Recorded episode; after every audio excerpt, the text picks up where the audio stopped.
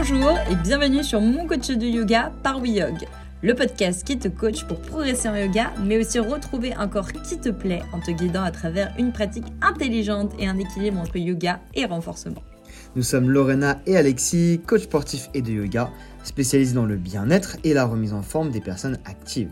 Chaque semaine, on te partage notre expertise et nos meilleurs conseils, notre motivation et joie de vivre pour te sentir bien dans ton yoga et dans ton corps, même avec un emploi du temps chargé.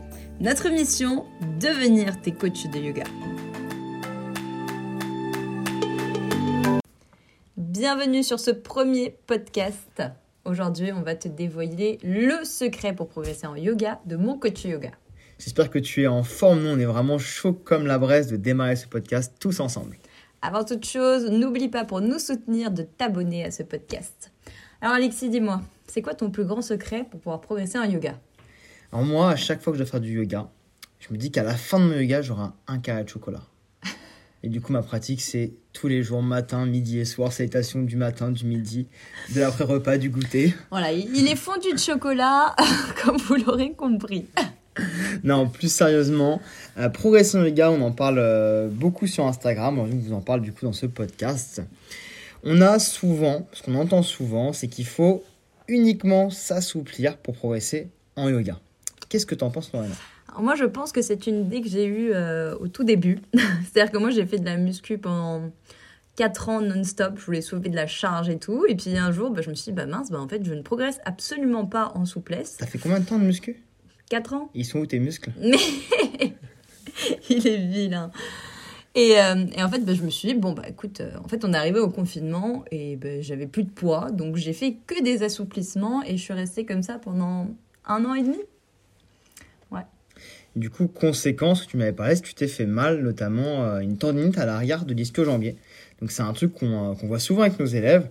C'est à force de s'étirer et sous d'étirer beaucoup la chaîne arrière des jambes, qui est beaucoup étirée en yoga on crée en fait des tendinites, donc c'est en fait une petite inflammation qu'on sent juste sous la fesse. Peut-être que tu l'as déjà senti toi aussi.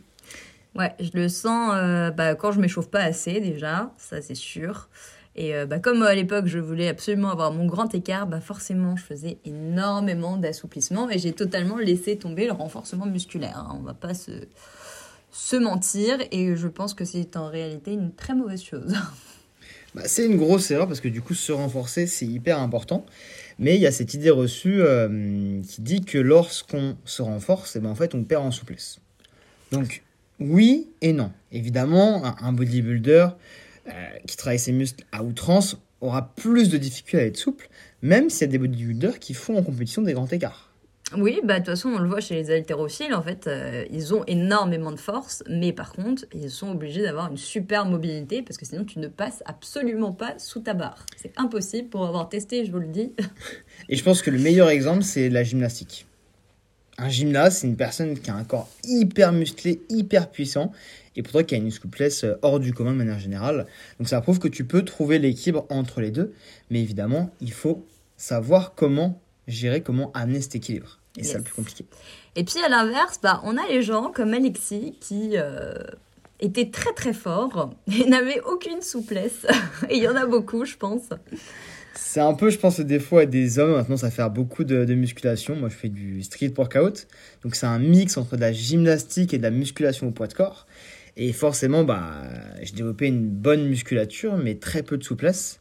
Et le problème, quand tu manques de souplesse, et eh bah, tu crées en fait des, des problématiques de raideur se mettre en tailleur dans un pique-nique, c'était impossible, c'était la torture. Moi, je me souviens quand je l'ai rencontré, il n'arrivait pas à tenir en place dans une seule position. C'est-à-dire qu'on était allongé par terre. Euh, avec, Ça euh, commence par allongé par terre, évidemment. Euh. Non, mais oui, mais allongé par terre, il ne tenait pas. Vous savez, la posture du sphinx qu'on peut faire naturellement quand on lit un bouquin sur, allongé sur le ventre, sur son lit, bah, il la tenait pas plus d'une minute, quoi. C'était impossible pour toi. Tout ce qui était position sur le ventre, position en tailleur, euh, position pour vivre de manière générale, il y avait toujours un problème à un moment, ça commençait à piquer.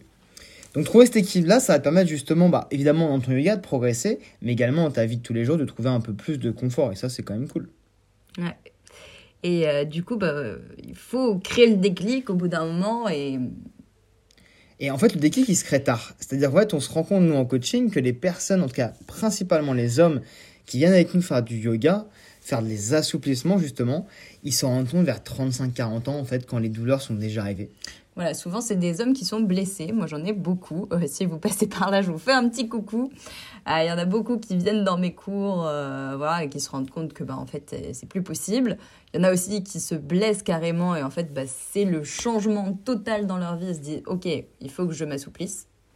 Et ça leur fait beaucoup de bien parce que petit à petit ils se rendent compte que dans leur quotidien, bah, en fait il y a beaucoup plus de choses qu'ils peuvent faire. En fait, la vraie question, à se poser si tu veux vraiment progresser en yoga, c'est déterminer pourquoi tu ne progresses pas. évidemment, il y a la partie manque de temps, manque de, de régularité. Ça, c'est les facteurs bon, qu'on a tous, c'est commun à chacun. Et après, en second plan, il y a est-ce que je manque de force et est-ce que je manque de souplesse? Donc, est-ce que vous êtes plutôt team Alexis ou plutôt team Lorena? Donc, pour ma part, un bon exemple, c'est la posture du pont, chakrasana. Moi, quand j'ai commencé yoga, bah, j'avais facilement la force de, m'élever à la force des bras. Et pourtant, impossible de décoller ma tête de plus que quelques centimètres dans la posture du pont, parce que j'avais les épaules tellement engagées et bloquées que du coup j'étais destiné à rester par terre. Et moi, du coup, bah, je suis plutôt souple, hein, en fait. Euh, même là, je suis allée voir ma kiné, elle m'a dit Ah, bah, vous êtes très souple, hein. Oui, bah, ça passe. Mais par contre, j'ai pas énormément de force, donc moi, c'est plutôt ça que j'essaye de, de, développer parce que, bah, en fait, sinon, avant, je pouvais pas faire les bakasana, les inversions. Euh, tout ça me bloquait, quoi. Donc, bakasana, la posture du corbeau, donc c'est la posture où tu te mets sur les mains et tu ramènes les genoux sur les coudes. Tu peux le faire également en torsion sur le côté, donc ça demande pas mal de mobilité au niveau du bas du corps. Et après, faut faire attention quand même. Du coup, bah, on en revient à ce que moi j'ai fait pendant longtemps. C'est euh, plus tu vas t'assouplir, plus tu vas devenir hyper laxe. Et donc là, on va créer euh, des tensions au niveau des ligaments, des tendons. Et donc, bah, en fait, il faut, si tu veux être un bon yogi, pour moi, il faut être, euh, bon, c'est pas possible normalement, mais normalement, il faudrait être 50% fort, 50% souple. Donc ça, c'est le vrai équilibre du, du yang, qui n'existe pas dans la vraie vie, parce qu'on a tous euh, soit plus de yin, soit plus de yang en nous, puis on a une tendance vers laquelle on se tourne toujours un peu plus. Mais euh, il faut euh, absolument vous renforcer en même temps. La question, elle est vraiment, pose-toi la question de moi, quelle posture me pose problème? Et cette posture-là, est-ce qu'elle me pose problème à cause d'un manque de force ou un manque de souplesse? Est-ce que j'arrive pas à me soulever? Ou est-ce que je peux aller vers, mais mon corps ne veut pas aller jusqu'à l'avant. À toi vraiment de savoir pour pouvoir progresser en utilisant du coup les bons cours, les bons thèmes. Une posture qui pose d'ailleurs souvent problème, c'est chaturanga. Chaturanga, on le voit dans les cours. Souvent, les gens qui viennent en yoga, bah en fait, la plupart, alors, ils ont un peu de souplesse, parfois beaucoup. Puis en fait, chaturanga, bah, tu laisses ton dos totalement euh, se creuser. C'est la pompe en yoga, chaturanga, pour ceux qui ne savent pas.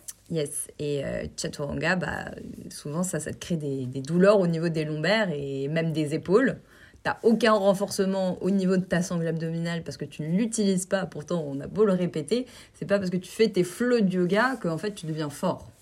Ça, faut pas confondre à juste je fais mes flots. Certes, tu vas te renforcer un peu, mais pas spécifiquement. Pour te renforcer, il faut que tu euh, multiplies le nombre de répétitions il faut que tu amènes une difficulté progressive. Si tu répètes un mouvement 3, 4, 5 fois dans une séance d'une heure, que tu le répètes toujours avec la même charge que ton poids du corps, oui, tu vas te renforcer, mais jusqu'à quel point? Un moment, tu vas avoir une limite, ça va peut-être être un renforcement qui ne sera pas suffisant pour aller plus loin dans une posture plus complexe. nous, vraiment, ce qu'on vous conseille, c'est de vous renforcer, mais par contre de le faire intelligemment. Parce qu'effectivement, moi, à force de porter mes chartes, bah, en fait, je ne pouvais pas progresser. Aussi parce que j'avais pas les bonnes méthodes en souplesse. Et je pense que c'est le cas aussi pour toi, Alexis. Exactement. Le fait de me renforcer sur du, du street workout, donc ça me donnait beaucoup de renforcement, mais pas dans la discipline qui était yoga. Donc je pouvais pas renverser cette, cette tendance, en fait. Et du coup, bah, en fait, petit à petit, on s'est dit, bah, attends, on va quand même trouver quelque chose qui puisse euh, allier euh, le yoga et le renfort. Et en fait, quand tu vois dans toutes les disciplines euh, sportives, bah, ils ont tous un préparateur physique qui les renforce, mais spécifiquement pour leur discipline. Et nous, on s'est dit, bah, c'est exactement ce qu'il faut faire dans le yoga, parce que pour l'instant, on n'en voit pas trop. quoi. Ça, en fait, adapter son renforcement à sa discipline. Un nageur fera pas le même renforcement qu'un tennisman ou qu'un footballeur ou qu'un gymnaste. Chaque sport, chaque discipline le yoga n'est pas vraiment un sport, va avoir du coup un renforcement particulier. Et du coup, il faut du coup trouver le renforcement qui correspond à ta discipline si tu veux te renforcer. Là, le renforcement qui serait le plus adéquat pour du yoga serait peut-être de la gymnastique ou de la danse. Parce que tu te renforces sur des amplitudes qui sont grandes parce que tu veux chercher une grande amplitude de mouvement, de souplesse dans tes postures? Mais évidemment, quand tu fais du yoga en studio, bah, tu fais pas de la danse, tu fais pas de la gymnastique. Donc forcément, il faut que tu trouves autre chose. Donc nous, on a créé le body yoga. Donc c'est du renforcement musculaire qui est adapté vraiment à tes postures de yoga. Donc tu retrouves tes postures de yoga, c'est plutôt fun parce qu'en général quand on est yogi, On aime bien, euh, c'est cool. on aime bien retrouver ces petits guerriers et des variantes un petit peu fun. Et l'important, c'est vraiment en fait de dériver des postures de yoga. Donc tu vas retrouver des postures en fait, que tu pratiques déjà, mais de manière un petit peu modifiée, pour justement te renforcer sur cette posture et ses variantes. Parce que souvent, ce qu'on voit sur Instagram, notamment, parce que Instagram, ça a quand même pris une grande place dans le yoga, tu vois des Instagrammeurs qui sont hyper souples, ils font des trucs de ouf, et ils te disent, ok, fais tel flow de yoga, et en gros, tu vas devenir comme moi. Mais réellement, cette personne-là, elle n'est pas devenue comme ça grâce à des flows de yoga. Elle a fait un passé de gymnaste, elle a eu un passé de danseur. Finalement, le yoga est arrivé, elle s'est dit, oh, le yoga c'est cool. En plus, facilement, je trouve les mouvements assez complexes parce que je les ai déjà faits dans ma discipline. Et après, elle fait du yoga et elle maintient ce qu'elle a acquis grâce au yoga. Et du coup, ils te montrent des postures de ouf sur Instagram. Toi, t'es là, tu culpabilises parce qu'enfant, tu n'as absolument pas fait ce que eux ont fait. Tu n'as pas non plus la même génétique. Et tu te dis, bah mince, comment est-ce que moi je peux arriver là? Alors tu t'assouplis, tu s'assouplis, et puis tu penses plus du tout à ton renforcement, et puis bah bim, un jour ça, tu te blesses, et en fait bah, tu peux plus rien faire. Dis-toi que s'il suffisait de faire du yoga pour devenir aussi souple que les influenceurs ou que les profs, et bah, tous les gens de ta salle qui viennent tous les lundis soirs à 19h, et bah, ils seraient pareils. Et bizarrement, c'est pas le cas. Rares sont ceux qui atteignent la, la souplesse euh, qu'on a envie d'atteindre quand on fait du yoga. Donc euh, pose-toi la bonne question. Qu'est-ce qui te manque?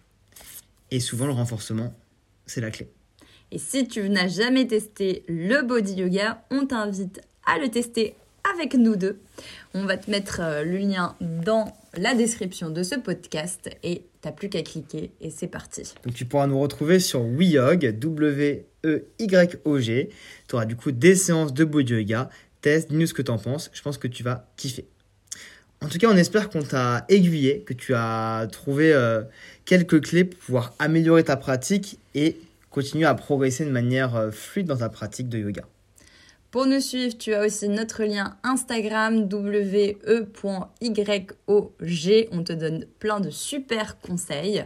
Et puis pour nous soutenir, hein, n'oublie pas, abonne-toi à ce podcast. On a beaucoup beaucoup de choses à te donner. On te remercie de nous avoir écoutés. On espère que ça t'a plu et on te dit à très vite. À très vite.